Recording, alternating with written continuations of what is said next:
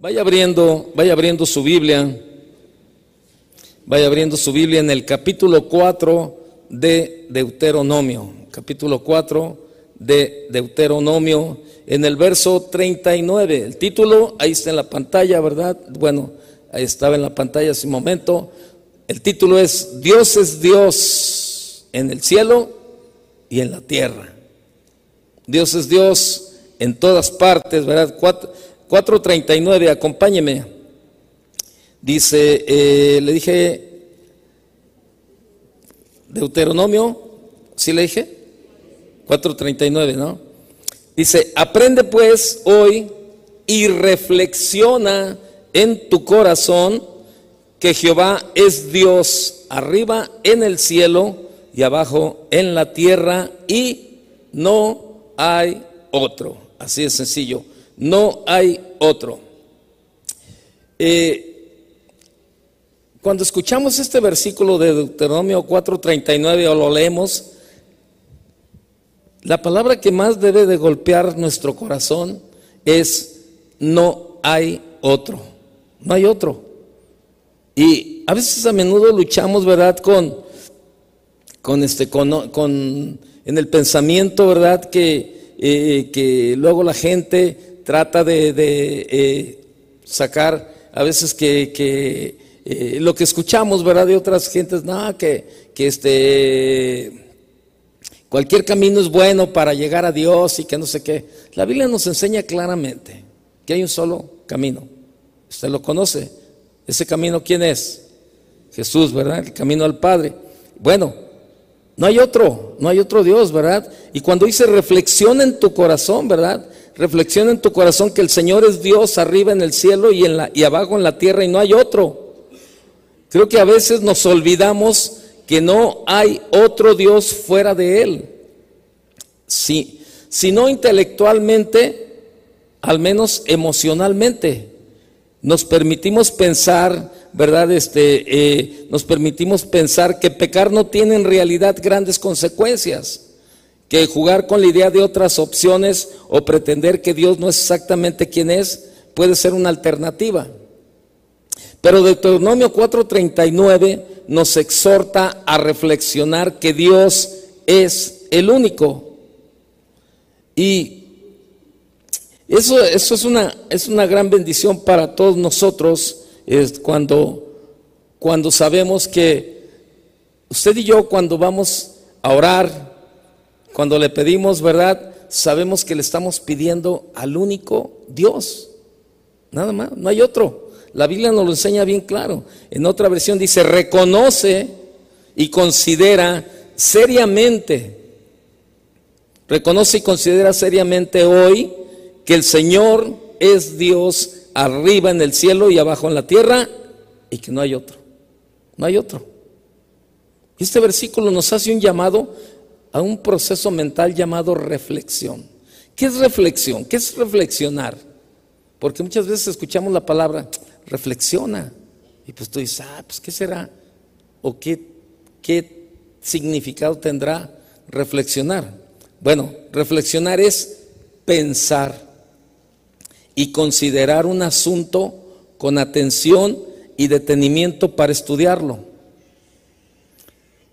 Comprenderlo bien, formarse una opinión sobre ello o tomar una decisión. Muchas veces de las cosas que hacemos en la vida, a veces no reflexionamos y por eso cometemos tantos errores o nos metemos en tantos problemas, porque no hay una reflexión de nuestra parte. No consideramos el asunto con atención, no tomamos un, tiempo para detenernos y poder estudiar la situación, nos cuesta trabajo comprenderlo bien o no nos formamos una opinión sobre, sobre eso que estamos pasando para tomar una decisión. Y nos metemos en muchos problemas. Y por eso el versículo, el versículo comienza diciendo, aprende pues hoy y reflexiona. Aprende pues hoy y reflexiona. Mire, si reflexionáramos lo que hacemos, nos, no nos meteríamos en tantos problemas.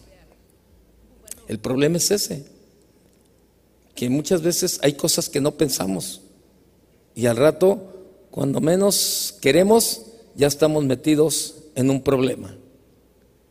Y Dios nos da muchas veces la oportunidad para reflexionar, para pensar, para analizar este, cada situación, pero el mismo, el mismo ímpetu, lo mismo, ¿verdad? El mismo acelere en el cual estamos viviendo, nos arroja muchas veces a hacer las cosas de tal o de cual manera.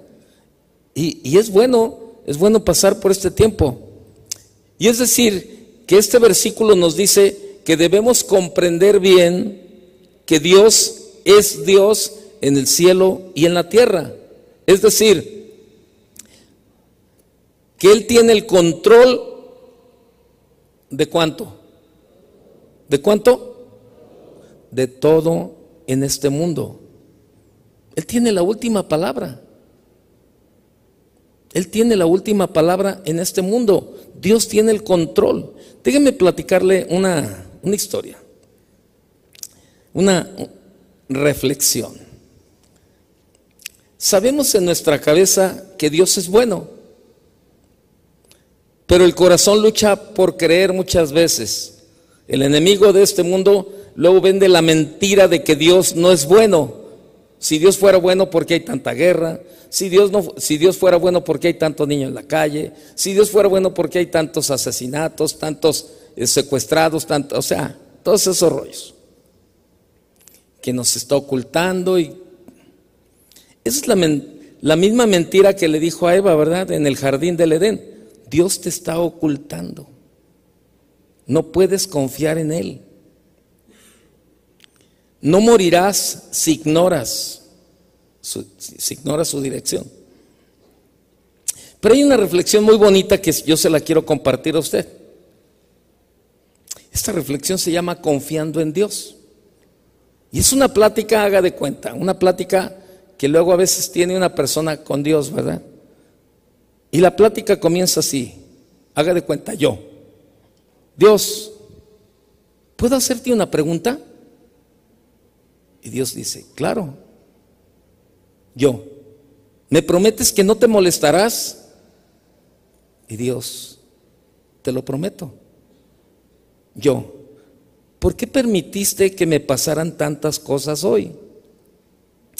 Dios, ¿a qué te refieres? Yo, bueno, me levanté tarde. Dios, ¿sí? Yo, mi auto tardó mucho en arrancar y tenía prisa. Dios, ok. Yo, en el almuerzo hicieron mal mi sándwich y tuve que esperar y traía mucha prisa. Y Dios dice, mm". Dios seguía con su paciencia escuchando la plática. Y digo yo, de camino a casa, mi celular se descargó justo en cuanto contesté una llamada. Y Dios dice, entiendo, entiendo tu molestia. Yo, y para colmo de males, Señor, Llego a casa con la intención de disfrutar mi máquina de masajes para pies y relajarme, pero no pude hacerla funcionar. Nada me salió bien hoy. ¿Por qué me hiciste eso, Dios? Dios, déjame ver. El ángel de la muerte estaba en tu cama esta mañana y tuve que enviar a uno de mis ángeles a luchar con Él por tu vida. Te dejé durmiendo mientras duró. Y yo le digo al Señor, humillado, oh, oh, apenado. Dios sigue diciendo, no dejaba que tu auto arrancara porque había un conductor ebrio en tu ruta que te hubiese chocado si fueras en camino. Yo apenado, oh Señor, Y sigue Dios diciendo, la primera persona que te preparó el sándwich hoy estaba enferma y no quería que te contagiaras, pues sé que lo último que deseas es faltar al trabajo. Yo, ya avergonzado, ok, ok, Señor. Y sigue diciendo Dios, tu celular se apagó porque la persona que te llamaba iba a dar falso testimonio de la llamada y no, permí, no, no permití que siquiera alcanzaras a hablar con ellos para protegerte. Yo con una voz suave le digo, ya veo Dios. Y Dios sigue diciendo, oh, y la máquina de los masajes. Tenía un corto, tenía un corto que iba a causar un apagón en tu casa, fundiendo todos los fusibles. E imaginé que no querrías quedarte sin luz toda la noche. Y yo le digo, lo siento, Señor. Dios sigue diciendo, no te apenes, no te apenes. Solo aprende a confiar en mí. En todas las cosas, las buenas y las malas. Y yo le digo, confiaré en ti, Dios. Y Dios me dice, y no dudes, no dudes que mi plan para tu día es siempre mejor que tu plan. No, Señor, no lo haré. Y solamente déjame decirte, gracias por todo lo de hoy. Y Dios me contesta, de nada, hijo mío. Fue solo un día más siendo tu Dios y adoro, adoro ver por mis hijos. Jeremías 29, 11. Mis planes para ustedes solamente yo lo sé.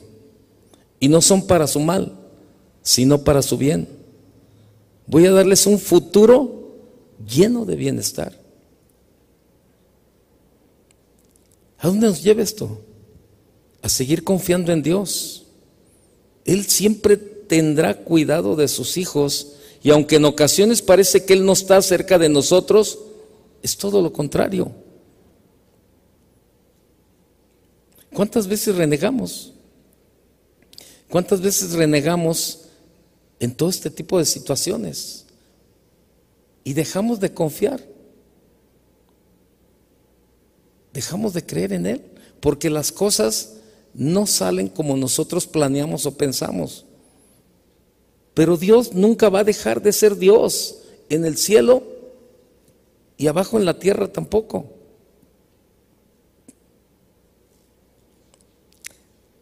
Y es importante reflexionar en esto de verdad. Porque esto parecería que a muchos se nos olvida esto. Pues vivimos como si todo dependiera de otros menos de Dios. Parecería que nosotros pensamos que todo en este mundo depende de los políticos, de los médicos, de los gobernantes, de los abogados, de los ricos. Pero esto no es así. Dios es Dios en el cielo y en la tierra. Muchas personas tristemente viven como necios, tal como nos dice la palabra. Vaya al Salmo 14.1, por favor. Salmo 14.1.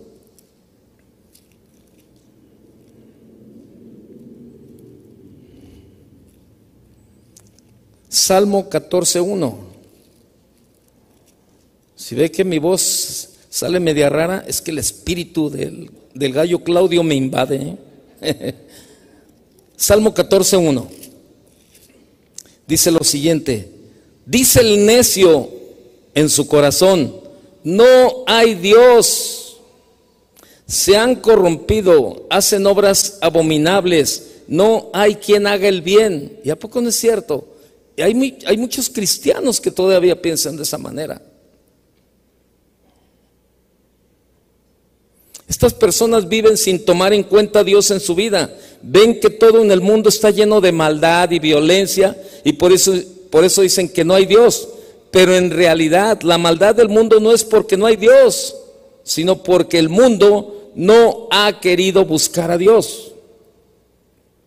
Y las cosas, las cosas salen, salen y, a veces creemos que ¿por qué pasó esto? ¿Por qué dejó de pasar el otro? Mire, ahora la semana pasada eh, estuvimos, tuvimos el evento de pastores y es una de las semanas del año que más trabajo tenemos todos por la cantidad de pastores que vienen porque convivimos con ellos, salimos a comer con ellos, pasamos tiempo con ellos, platicamos con ellos, vamos a recogerlos al aeropuerto, vamos a llevarlos, vamos a, en, los espacios libres, pues a, pasearlos y todo esto. Pero la semana pasada yo empecé a estar molesto de la garganta y el viernes eh, tuvimos un convivio con ellos, ¿verdad? y mi garganta estaba todo lo que daba. Tan estaba todo que el sábado por la mañana, cuando me despierto, no salía palabra de mi garganta. No salía palabra. Le mandé un audio a algunos, algunos de los hermanos que, ¿cómo estás? Y les mandé un audio de que decía, ay,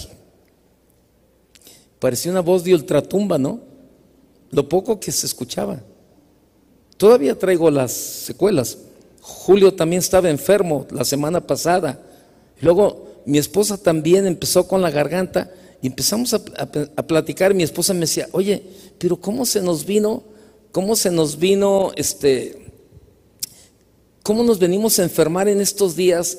que es cuando más trabajo tenemos, que es cuando más este, nos relacionamos con la gente. También siempre cuidando el contagio y todo ese tipo de cosas, ¿no?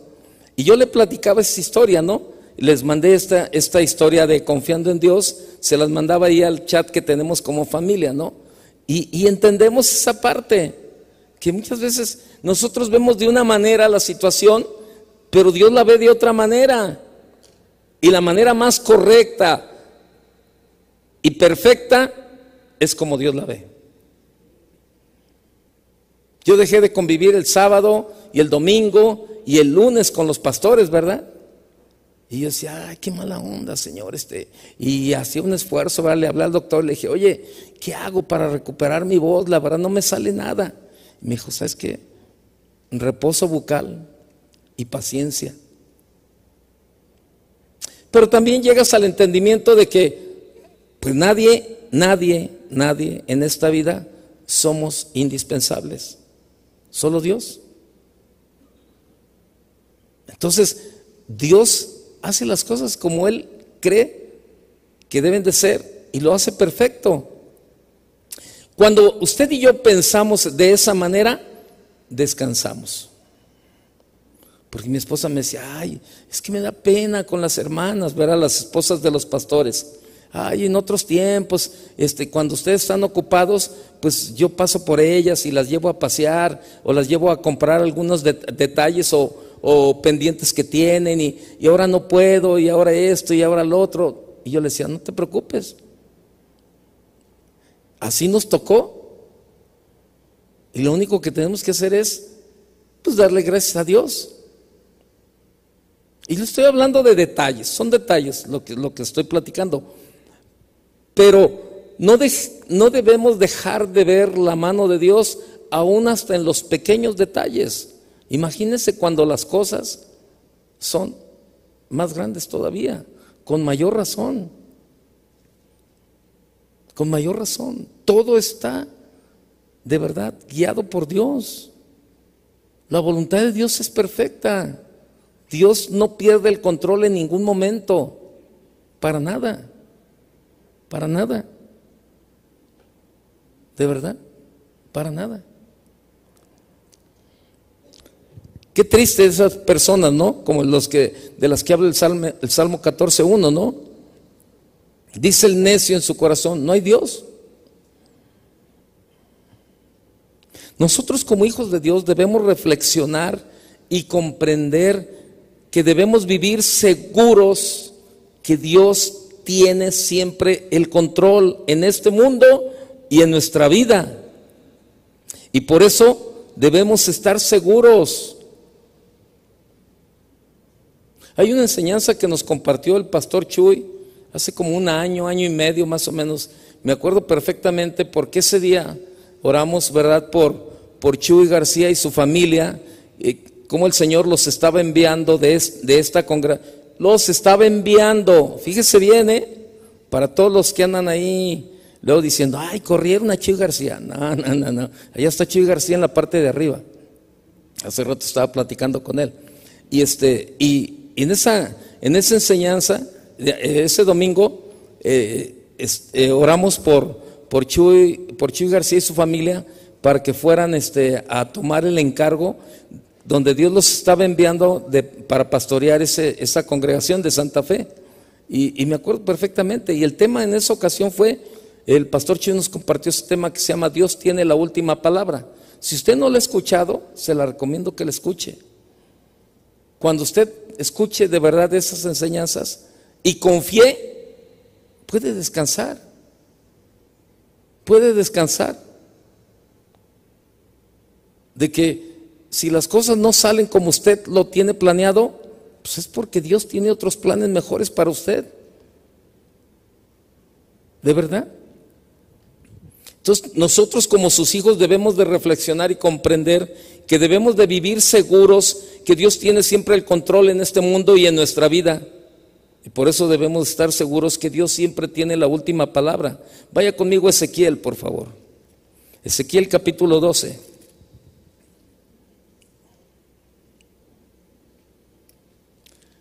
Ezequiel capítulo 12, el verso 28, por favor.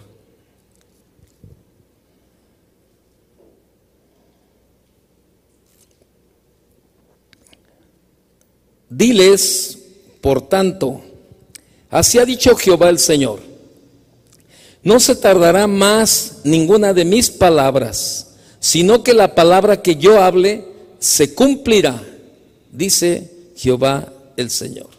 En otra versión dice, por lo tanto, por lo tanto, adviérteles que así dice el Señor omnipotente, mis palabras se cumplirán sin retraso yo cumpliré con lo que digo, lo afirma el Señor omnipotente. Dios siempre tiene la última palabra. Esa frase todos la conocemos y últimamente como que la hemos trillado más. No te preocupes, Dios tiene la última palabra. Esa frase toda la conocemos.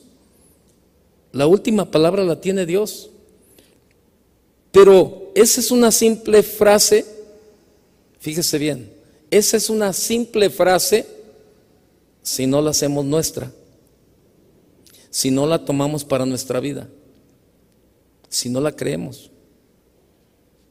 Si no la creemos, si no la tomamos para, para nuestra vida, pues se convierte en una simple frase. Dios tiene la última palabra. Pues sí, pero ¿qué tanto crees? ¿Qué tanto crees que Dios tiene la última palabra? ¿Qué tanto crees que Dios es Dios en el cielo y, en la, y como en la tierra? Si no lo creemos, se convierten en frases trilladas nada más. Que muchas veces nosotros le repetimos a la gente, a la gente, se la repetimos, se la repetimos, pero muchas veces ni nosotros mismos la creemos. Y cuando verdaderamente creemos, podemos descansar podemos descansar. Nosotros como hijos de Dios debemos estar seguros, estar seguros que en nuestra vida la última palabra la tiene nuestro Dios. ¿Tiene la última palabra de Dios, tiene la última palabra Dios en tu vida? Es una pregunta. Yo le pregunto a usted en esta noche, ¿tiene la última palabra Dios en tu vida? ¿Sí o no? ¿Y lo cree? Entonces, eso te hace descansar. Eso te hace descansar. Si las cosas no salen como tú querías, pues no, bueno, pues así Dios movió de esa manera. Y estoy contento. ¿Te pones contento cuando las cosas no te salen como tú quieres? ¿Sí o no? ¿Ya nadie contestó? ¿Eh? Entonces no estás confiando. No, no, yo soy igual. O sea, cierto, a veces estamos ahí que, ay, híjole, ¿por qué no salió, hijo? ¿Y por qué no esto? ¿Qué nos hace falta? Soltarnos, soltarnos más, confiar más y decir, bueno, Señor, yo hubiera querido esto, pero está bien, Señor. Yo sé que tus planes, tus planes son mejores que los míos, Señor.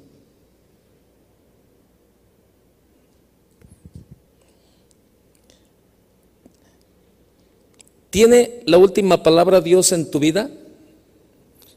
¿O te has dejado llenar de temor por la palabra de los médicos, por las palabras de los bancos, por las palabras de los que te han amenazado? Hace un momento estaba platicando antes de venir a la enseñanza, tenía cita con una pareja y, bueno, pues ellos son, ellos están este, pastoreando un grupo, ¿verdad? Y, y, me hablaban de algunas cosas, ¿verdad? Que este, que, que este, que, pues no es el momento, ¿no? De ellos ahí, no, pero es que si el día de mañana nos piden el local donde estamos, ¿qué vamos a hacer? Y si el día de mañana no sé qué, este, se vende, ¿a dónde nos vamos a ir? Todo eso. Le dije, mire, hay un salmo, creo que es el Salmo 178, que dice, no llores antes de que te peguen. ¿Lo ha leído? Es una broma, ¿eh? no, no existe el Salmo 178. Para que ni lo busque, porque algunos ya están dándole vuelta ahí. Ah, me hicieron fraude, mi Biblia, mi Biblia nada más llega hasta el 150. Voy a ir a regresar la Biblia. No, nada más llega hasta el 150. Y este, pero, pero eso es un dicho muy, muy conocido. No llores antes de que te peguen. Y a veces así somos. No debemos dejarnos llenar de temor. Pero cuando compartamos esa palabra a los demás, nosotros somos los primeros que debemos de creerla. Si tú le vas a decir a alguien, mira, Dios es Dios en el cielo como en la tierra. Y no te preocupes, Dios tiene la última palabra. Y cuando tú lo digas, reflexiona y piensa,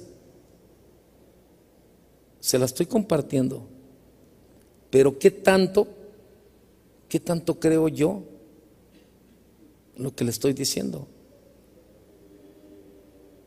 Porque eso sucede mucho en, nuestras vidas, la verdad que, que, damos el consejo, compartimos la palabra, pero a veces nos cuesta trabajo creerla. Y más cuando estamos metidos en una situación que decimos, ¡ay, qué tremendo, ¿no?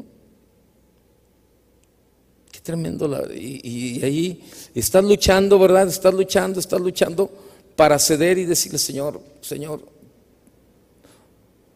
Señor, quiero, quiero dejar todo en tus manos, Señor. Quiero, quiero de verdad, de verdad, Señor, quiero reconocer, quiero reconocer que tú tienes la última palabra, Señor. Es una lucha, definitivamente. Pero sabe, conforme vayamos teniendo esa relación, vayamos conociendo más a Dios, vayamos este, soltando, soltándonos más en sus manos, podemos ir adquiriendo más confianza cada día para llegar al punto perfecto de decir, yo estoy en las manos de Dios y lo que Dios disponga está perfecto. Yo recuerdo al hermano Pablo, de verdad, cuando, cuando platicábamos, ¿verdad? que venía, venía aquí a los miércoles, casi todos los miércoles venía conmigo ahí a la oficina y nos poníamos a platicar. Y yo le decía, hermano, este, ¿cómo está su relación con Dios? Y él me decía, oh hermano, yo estoy listo. Estoy listo, estoy en sus manos. A la hora que Él me quiera llamar, yo encantado de la vida de irme con Él. Yo estoy preparado, yo no tengo ningún problema, no tengo ni una sola duda. Y así decía, híjole, qué tremendo, ¿no? Y la verdad es que lo vivimos con Él, que de verdad hasta el último momento.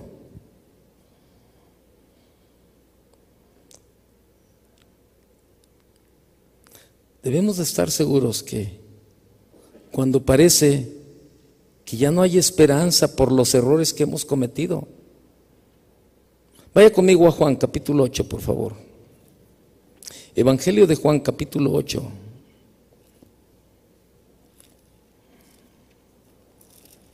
Evangelio de Juan capítulo 8, verso 3.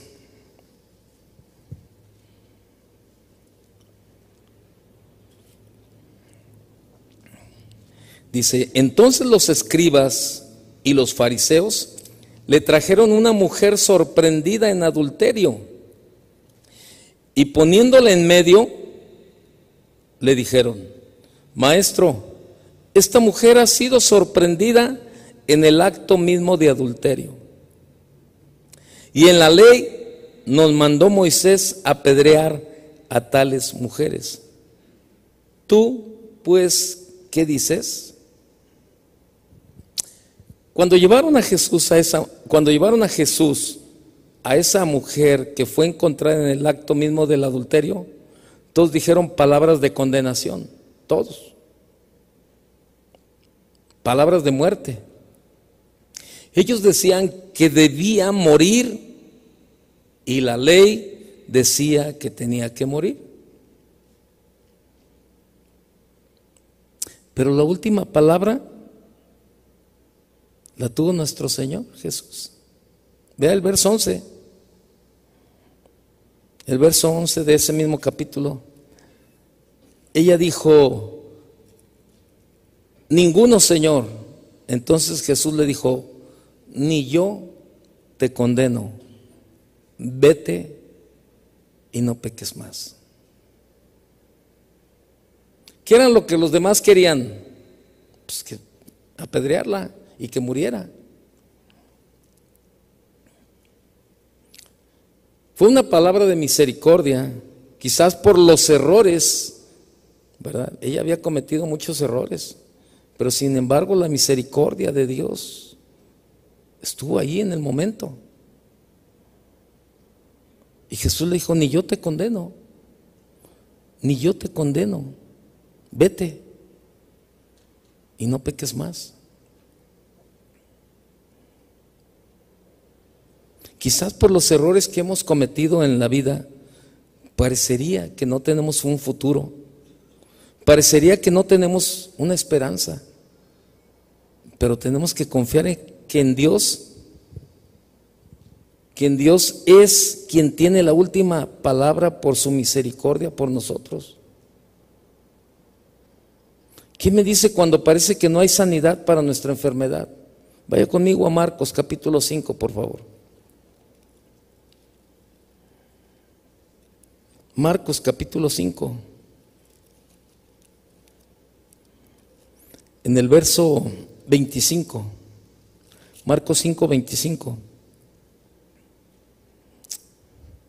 Pero una mujer, una mujer que desde hacía 12 años padecía de flujo de sangre y había sufrido mucho de muchos médicos y gastado todo lo que tenía y nada había aprovechado. Antes le iba peor. La mujer que tenía 12 años de flujo, de flujo de sangre, todos los médicos la habían desahuciado, pues no pudieron hacer nada por ella, nada. Pero el Señor tuvo la última palabra para su enfermedad. Vaya conmigo al verso 33. Entonces la mujer, temiendo y temblando, sabiendo lo que en ella había sido, hecha, eh, había sido hecho, vino y se postró delante de él y le dijo toda la verdad. Y él le dijo, hija, tu fe te ha sanado, tu fe te ha hecho salva. Ven paz y queda sana de tu azote. Qué tremendo, ¿no? Cuando quizás muchos le dijeron que no había cura para su enfermedad, el Señor le dijo, queda sana. Posiblemente en tu enfermedad o en la enfermedad de tu familiar, de tu esposo, de tu hijo o tu hija, Los médicos han dicho que no hay esperanza, que no hay cura, que no hay tratamiento que pueda hacer algo. No se te olvide quién es tu Dios. No se te olvide. Vaya conmigo a Éxodo 15, 26, por favor. No se te olvide quién es tu Dios.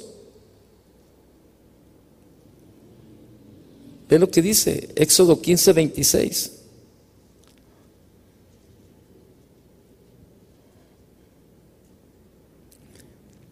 Y dijo, si oyeres atentamente la voz de Jehová tu Dios, e hicieres lo recto delante de sus ojos, y dieres oído a sus mandamientos y guardares todos sus estatutos, ninguna enfermedad de las que envié a los egipcios te enviaré a ti, porque yo soy Jehová, ¿qué? ¿Tú qué? Tu sanador. Él es Jehová Rafa, Jehová nuestro sanador. Jehová Rafa, Jehová nuestro sanador. ¿Qué me dices cuando parece que el dinero no alcanza para pagar?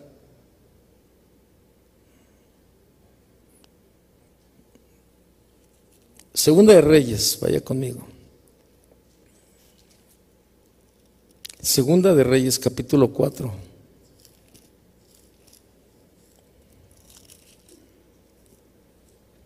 Verso 1.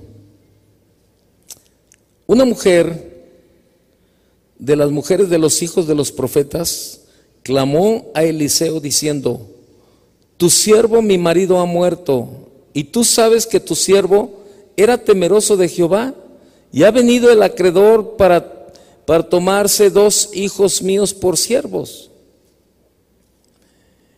Y Eliseo le dijo, ¿qué te haré yo? Declárame qué tienes en casa. Y ella dijo, tu sierva ninguna cosa tiene en casa, sino una vasija de aceite. Él le dijo, ve y pide para ti vasijas prestadas de todos tus vecinos, vacías, vasijas vacías. Y le dice, no pocas, no pocas. Déjeme hacer un paréntesis ahí. No pocas, le dice, fíjese, le dice, pide vasijas vacías, pídele a tus vecinos vasijas vacías, pero le recalca, pero no pocas. Y sabe, yo le, yo le, mm, mm, le insisto y le animo por ejemplo, cuando hablamos de lo de la despensa. ¿Y sabe por qué? Porque de verdad somos muy dados a cerrar la mano para ayudar. Y Dios nos habla y nos dice, ¿verdad? Este, confía. El que le da al pobre, a Dios le presta. Y Dios se lo volverá a compensar. Y cuando Dios da, ¿cómo da? Abundantemente. Y el profeta le está diciendo, ve, y pide para ti vasijas prestadas de todos tus vecinos, vasijas vacías, no pocas. Cuando yo leí ese versículo, en más yo lo tengo, esa palabra, no pocas, lo puse de amarillo y lo subrayé, le hice un círculo, ¿verdad? Porque me llamó la atención. ¿Y sabe por qué? Porque Dios es abundante. Cuando confiamos en Él y cuando tenemos fe. Verso 4. Entra luego y enciérrate tú y tus hijos y echen todas las vasijas y cuando una esté llena, ponla aparte. Y se fue la mujer y cerró la puerta encerrándose ella y sus hijos y ellos le traían las vasijas y ella echaba del aceite. Cuando las vasijas estuvieron llenas, dijo a un hijo suyo, tráeme aquí, tráeme aún otras vasijas. Y él le dijo, no hay más vasijas. Entonces cesó el aceite. ¿Por qué cesó? Porque ya no tenía vasijas. Cuando dejó de tener vasijas vacías, cesó.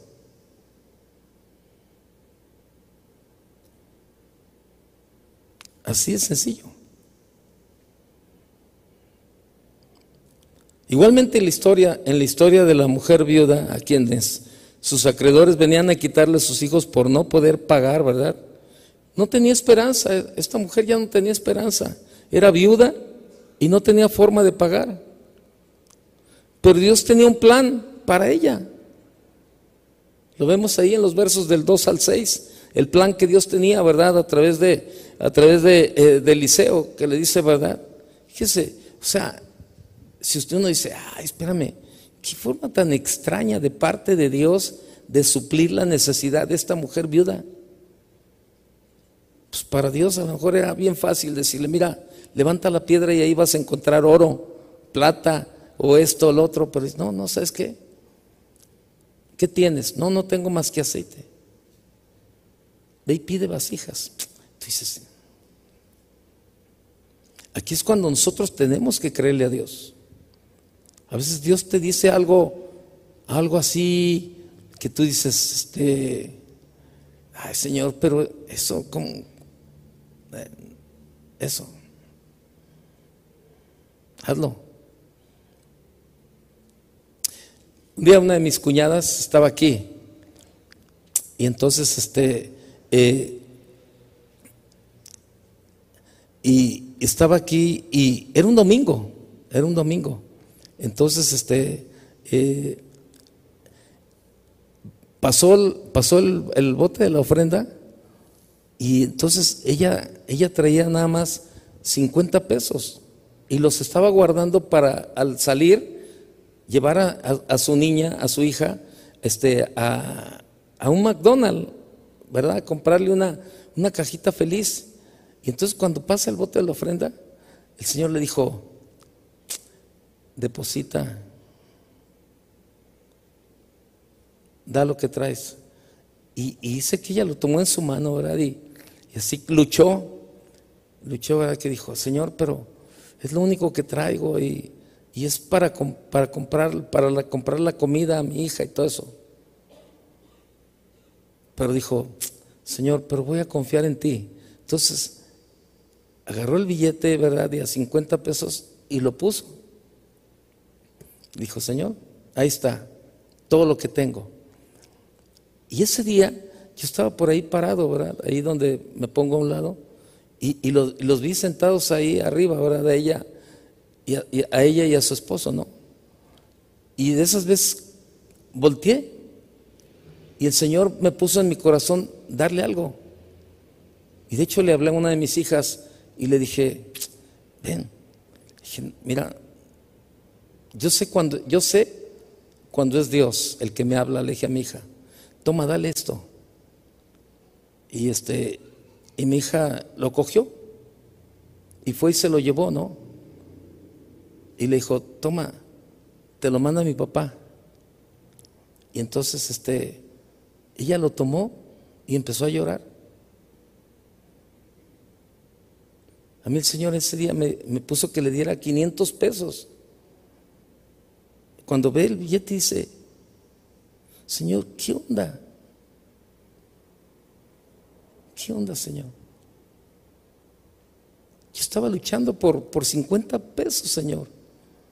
Y ahora tú, Señor, me, das 500 pesos. O sea, le platico esto porque ella, al terminar la reunión, ¿verdad? Bajó y, vino y me platicó lo que Dios había hecho. Y sabe, y a veces platicamos esto y muchos, muchos no creen. Muchos no creen. Ay, sí, pues era su cuñada. Ay, pues qué chiste. Y ponemos una serie de argumentos y de peros y todo eso, todo eso detiene la bendición de Dios para nuestras vidas.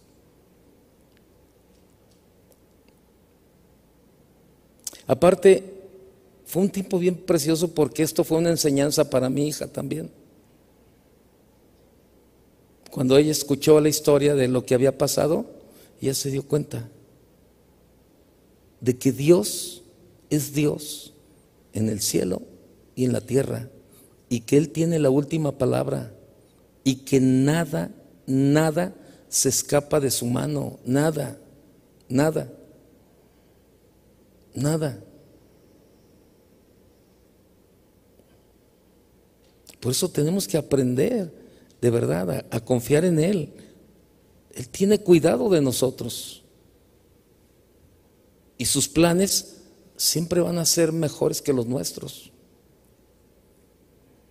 Y Dios tenía un plan para esta viuda. Era algo que parecía fuera de lo normal. Si solamente tenían una vasija de aceite, ¿para qué necesitaría tantas vasijas? Pero, ella obedeció el plan de Dios y de una manera sobrenatural Dios proveyó para las necesidades de esa familia. Dios tenía la última palabra para esa mujer endeudada y sin esperanza. Vea lo que dice el verso 7, por favor. Vino ella luego, vino ella luego y lo contó al varón de Dios, el cual dijo, ve y vende el aceite y paga a tus acreedores, y tú y tus hijos vivid de lo que quede. Fíjese que la bendición pagó lo que debía y todavía le quedó para vivir. Ese es el Dios que tenemos usted y yo, un Dios abundante. Pero ¿sabe cuándo? Cuando confiamos en Él y le obedecemos. Esta mujer obedeció, obedeció el plan de Dios.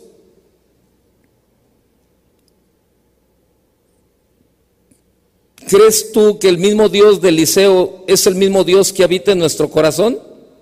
¿Sí o no?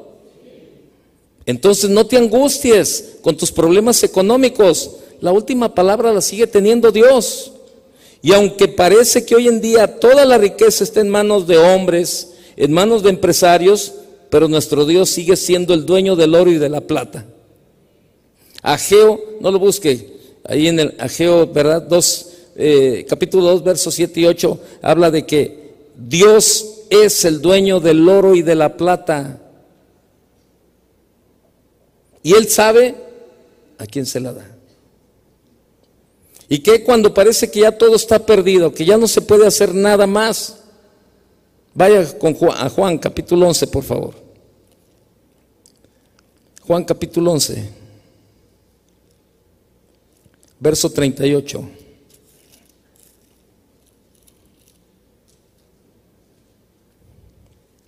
Jesús, profundamente conmovido otra vez, vino al sepulcro. Era una cueva y tenía una piedra puesta encima. Dijo Jesús, quitad la piedra. Marta, la hermana del que había muerto, le dijo, Señor, hiede ya, porque es de cuatro días. Estos son los casos especiales para Dios. Estos casos en los que los hombres no pueden hacer absolutamente nada. Nada. Y a veces hay situaciones en la vida en que estamos metidos en, en, ciertos problemas o en ciertas situaciones que decimos, aquí ya no puedo hacer nada. Humanamente no puedo hacer nada. Depende de Dios. Y ahí es cuando nos cuesta trabajo soltar todo y decirle, Señor, depende de ti ya no depende de mí. Y lo he dicho otras veces, ¿no? Y rápidamente le digo, cuando mi hija, que el niño no se le movía ya, y va con el médico, ¿verdad? A las 3, 4 de la mañana va con el médico porque, pues, se esperaba, lo peor, el niño ya no tenía movimiento, ya nada, ¿verdad? Y el doctor le dijo, vente, vamos a hacer un eco para ver cómo está el, el bebé. Y, y, ve ahí, y el bebé estaba encajado, ¿verdad? Estaba de una manera, pero el doctor le dice, ¿Sabes? Humanamente no hay mucho que hacer. Habla, eso le dijo el doctor, no es cristiano. Habla con el de arriba. Depende de él. Depende de él. ¿Y sabe qué? Nosotros creímos. Cuando regresó y nos dijo, nosotros creímos y confiamos y clamamos al Señor. Y al final vimos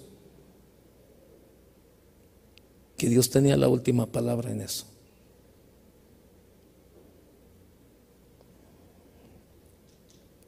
Y esos son los casos especiales para Dios. Esos casos en los que los hombres no pueden hacer absolutamente nada. Lázaro había muerto hace cuatro días ya. ¿Qué más se podía hacer? Marta, la hermana de Lázaro, dijo que para qué iban a quitar la piedra si ya tenía mal olor. Es decir, ella pensaba que todo, que todo estaba ya perdido. Pero Jesús es el especialista en lo imposible. Verso 40. Jesús le dijo, no te he dicho que si crees verás la gloria de Dios.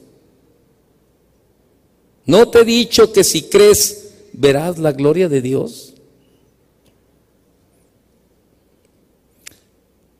Jesús, el especialista en lo imposible, solo tenían que creer y ver. El mundo dice ver, ¿para qué?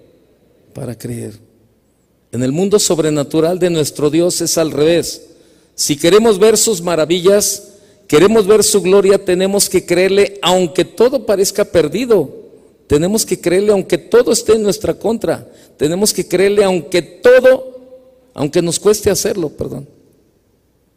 Enfrente de esa tumba de un hombre que hacía cuatro días había muerto, había muerto, Jesús tuvo la última palabra, verso 43. Dice, y habiendo dicho esto, clamó a gran voz, Lázaro, ven fuera. Y el que había muerto salió, atadas las manos y los pies con vendas, y el rostro envuelto en un sudario. Jesús le dijo, desatadle y dejadle ir. No importa qué tan perdido parezca todo, no importa qué tan mal está la situación, no importa qué tan difícil sea el problema, nosotros debemos creer y veremos la gloria de Dios. En tu problema, en esta situación que parece perdida, que parece imposible de solucionar o de hacer, recuérdate que Dios es Dios en el cielo y en la tierra y que Él tiene la última palabra. Cierra tus ojos. Cierra tus ojos.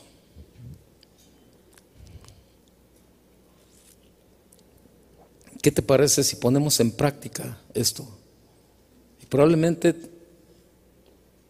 tú estás pasando un tiempo de enfermedad y ha sido difícil este tiempo donde probablemente a lo mejor te han dicho, pues no ha sido muy favorable el diagnóstico. A lo mejor estás metido en problemas donde ya todo está perdido. Yo no sé la situación que tú estás viviendo, que tú estás pasando. Pero ahora es tiempo de creerle a Dios y poner todo en sus manos y reconocer, y reconocer que Dios es Dios si tú necesitas de verdad este milagro, hay que creerle a Dios. ¿Por qué no te pones de pie si tú estás pasando un tiempo difícil? Un tiempo difícil, una enfermedad o una situación, una situación de esas que tú dices, necesito creerle a Dios. Yo no sé cuál es la situación que tú vives, pero si tú confías en Él, ¿por qué no le dices, Señor? No hay nada que yo pueda hacer, pero tú sí. Tu palabra dice que si creemos, veremos tu gloria. Y en esta noche, Señor, yo quiero poner en tus manos esta situación. Habla con Él. Y, háblale y dile, es la situación que estás viviendo, Señor. Pongo mi matrimonio en tus manos, Señor. Pongo la vida de mis hijos. Pongo mi enfermedad. Pongo mi situación económica. Pongo mi trabajo, Señor. Pongo mi, negocio. No sé qué es lo que esté pasando en tu vida. No sé qué es lo que está pasando en tu vida, pero sí sé lo que Dios puede hacer. Sí sé lo que Dios puede hacer cuando creemos en Él. Levanta tus manos, levanta tus manos a Él. Y habla con Él y dile, Señor, aquí estoy, Señor. Aquí estoy, Señor. Y no es que Dios no sepa lo que tú estás pasando, pero es bueno que tú le digas, Señor, yo pongo esta situación, Señor, en tus manos. Y creo, y creo, Señor, que tú tienes la última palabra, Señor. Que tú sigues siendo Dios arriba en los cielos y también abajo en la tierra. Comienza a orar. Comienza a orar. Comienza a pedirle a Dios. Comienza a hablar con Él. Señor, aquí estamos delante de ti, Señor, en esta noche. Señor, venimos a depositar todo aquello, Señor, que nos agobia. Creemos en tu palabra, Señor, y por eso en esta noche, Señor, queremos poner en tus manos esta situación, Señor. Perdónanos si en, algún momento hemos dudado de tu poder, Señor. Perdónanos si en algún momento hemos buscado otras alternativas fuera de ti, Señor. Pero hoy en esta noche, Señor, quiero creer, Señor. Yo quiero creer para ver tu gloria, Señor. Yo quiero creer, Señor, para ver que tu mano, Señor, se extienda aún a esta situación que estoy viviendo, Señor, que estoy pasando. Señor, ponemos toda enfermedad en tus manos, Señor. Todo problema matrimonial, todo problema familiar, todo problema económico, todo problema de trabajo, Señor. Toda situación, Señor, que me está causando, Señor, esta angustia, este dolor, esta preocupación, la ponemos en tus manos, Señor. Ponemos la vida de José Carlos en tus manos, Señor. Ponemos la vida de Nancy en tus manos, Señor. Ponemos la vida de Blanca en tus manos, Señor. Ellos necesitan, Señor, necesitan tu sanidad, Señor. Los ponemos en tus manos. Y aún, aún cualquiera que en esta noche está aquí, viene enfermo, está enfermo, Señor, lo ponemos en tus manos. Y te pedimos ese milagro, Señor. Señor, tú conoces perfectamente la situación. Y en esta noche, Señor, confiamos en lo que tú puedes hacer. Sigue hablando con el Señor. Póngase de pie todos. Póngase de pie todos. Y levante sus manos. Si usted no tiene nada, ninguna situación esta noche, agradezcale a Dios. Diga al Señor, reconozco, reconozco que tu mano, Señor, se ha extendido, Señor, a todos. Siga hablando con el Señor mientras cantamos.